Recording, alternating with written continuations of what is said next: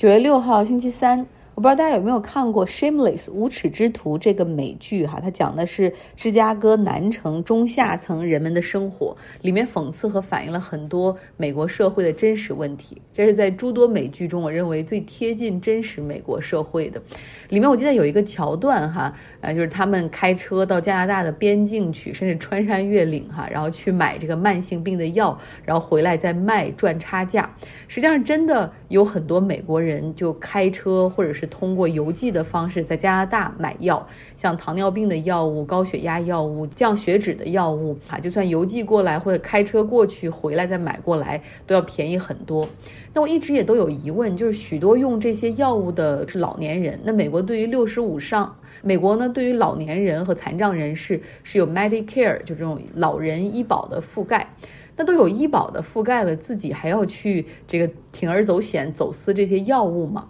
所以今天哈就讲一讲美国的这个医保，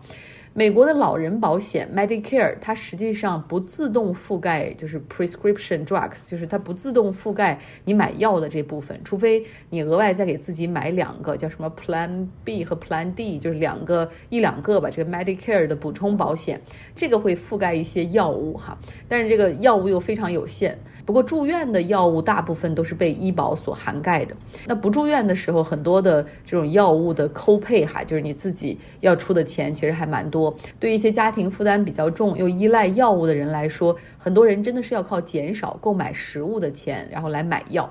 那美国又是全世界医疗和药物费用最昂贵的国家，这药物价格的成本平均是其他发达国家的二点五倍啊！美国的教育也是如此哈，这是另外一个话题了。对于美国政府来说呢，尤其是在民主党执政期间，他们一直都是希望能够和大的医药企业进行谈判，来降低药价，就像我们国家前两年做的那个药品集中采购集采一样哈，也就是国家那国家来出面和药企进行价。格谈判要求要求药企来降价，如果你不降价，就把你剔除医保的覆盖哈，这效果是很明显的。有很多药可能原来一片儿是是几毛钱，然后就可以一下子降到几分钱。但是美国政府想做这个集采的事儿，实际上不太容易，因为它是被法律所束缚的。在这样的一个自由经济的市场，他们要尊重市场的规则哈。那比如说小布什政府时期，Medicare 当时他们就是民主党就推说希望能够 Medicare 的医保能够加入一些补丁哈，能够覆盖到药物的这个费用。那共和党就是说可以啊，但是我们得加入一条法案啊，然后来防止联邦政府过度干预药价。那么加入的这条法案叫做 Non-Interface Clause，就是政府可以做出一个承诺哈，不与药企进行。价格谈判，因为这是自由的市场。我听这个《纽约时报》就是说，这大的药企，你以为他们对于每一个参议员都有怎样的照顾？居然可能每一个参议员都配三个 lobbyist，就有三个说客哈盯一个参议员。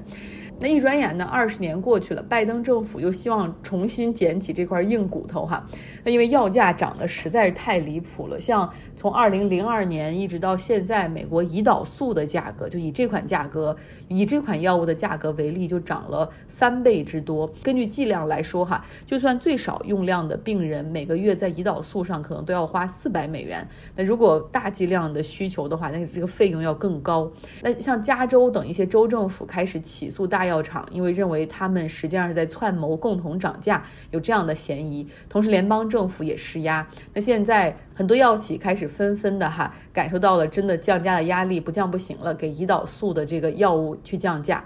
那联邦政府呢？现在更希望通过一个法案，能够想办法彻底的把药企拉拉回到谈判桌上去，系统的去砍药价。去年，美国国会通过了 Inflation Reduction Act，防止通胀法，其中就赋予了联邦政府医保 Medicare 一个权利，哈，就是他们可以挑选十款老年人用的比较多的药物，然后和和相关的药企进行价格谈判。那么这十款药物已经在九月一号的时候进行了公布，哈，就是涉及的都是老年。人的这种常见病的药物，或者是在医保这种范围内，过过去这些年里面支付比较大头的药物，涉及糖尿病的药物、预防血栓、中风的药物、关节炎和自身免疫疾病的药物，以及心力衰竭、白血病的药物等等。你知道这政府开始一公布这些，你可以想象到药企和他们的游说机构是多么强烈的抗议哈。其中呢，代表医药行业最有影响力的一个游说机构叫叫 Pharmaceutical Research and Manufacture of America，这个游说机构就说了哈，说你这个搞这一套简直就是短期的追求政治利益，而长期必然会损害病人的权益，因为政府直接参与药物价格的谈判。这将损害行业创新的意愿以及对新药的研发投入。那目前已经有六家医药行业的企业，这十款药物中涉及的这些企业哈，包括强生、默克、阿斯利康等等六家，他们已经是联合起诉拜登政府，试图阻止这个谈判计划的推进。他们认为这个案件是最后可以打到最高法院的，呃，因为他们也也需要趁热打铁哈。现在的最高法院是比较亲商业、保护自由市场的，所以他们列出的是。拜登政府现在这个举措明显是违反了宪法第五修正案，也就是说未经正当补偿而私吞私人财产啊，看他们最后怎么能够 make sense。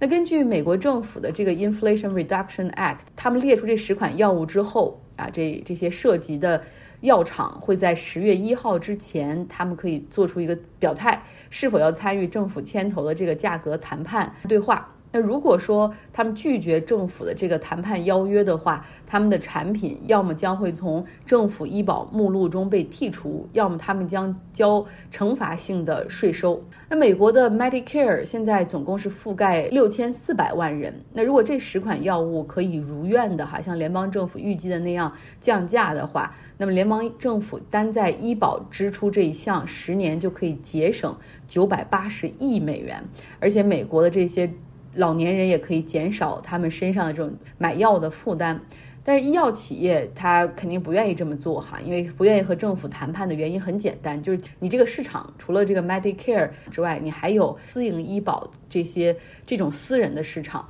那如果说对于 Medicare 这边降价了的话，那么面对私营医保市场中，他们肯定会遭遇到保险公司更凶狠的砍价，那整个药价的这个下滑会影响他们未来的这个利润哈，以及对研发的投入。新药研发也太贵了哈，我们在看的这两本书，十亿美元分子和解药都讲了哈，这一款新药研发的成本可能是在十三亿美元到二十九亿美元之间，而且研发的这个路上实际上是风险无数，成功的概率好一点的企业能够做到三十分之一或者是十分之一，十分之一的成功率，也就是百分之十的成功率，实际上是这个行业的目标。呃，如果药价上不去的话，那他们研发新药的动力以及对科研方面的投资都会受到影响，那么可能会影响。一些病病症哈，永远没有办法有新药产生。但是反驳的观点也看到了哈，就是说，你看美国政府这次，你别把这个问题说那么大，咱就事论事哈。美国政府这次列出的十款药物，基本上都已经在市面上销售一段时间了，药企在这十款药物上面已经赚的是盆满钵满哈，所以可以把你们的贪婪哈收一收了。那我讲到这儿，大家可能已经听出了哈，其实美国在很多事情上，他们都有自身一些无法突破的局限。比如说，发达经济体中，它是唯一一个没有全民医保的国家，呃，这是非常的 embarrassed。但是对于他们来说，这简直就是一个没有办法讨论和推进的话题。大部分的人其实靠的都是 private insurance，就像我，我是我雇主提供的医保哈，他们在这个市场上找医保公司。来购买的。如果我失业了，我就没有医保。就是大部分人都是这样的一个情况，因为在这种自由市场的意识形态下，他们就是相信这个政府不应该参与太多，参与太多就会遏制创新。哈，这个市场机制是最好的、最完美的啊！政府只需要看到它快崩溃的时候，调节一下、监管一下。而且呢，实际上在这个行业的各种链条上，医院、医疗机构、药企、保险公司，其实没有人希望看到。国家来进入这个大市场，除了百姓哈，因为当国家可以成为这个单一的医保后面的这个。就是 universal health care 的买单人之后，他就可以去代表这个买方去进行砍价，不仅砍药物的价格，要砍这个医院的这种服务费用的价格。那你整个最后美国医疗成本会大幅的下降，这个里面这个利润的部分哈就会减少很多，对于很多的这种提供商来说。所以实际上不论是意识形态的束缚，还是对于自由市场的那种推崇，还是各种各样利益在背后的游说哈，都让这个。国家在哪怕是一点点的进步上，哪怕是在多一点点这个 safety net 给百姓的福利上面，都举步维艰。这就是今天的节目哈，希望你有个愉快的周三。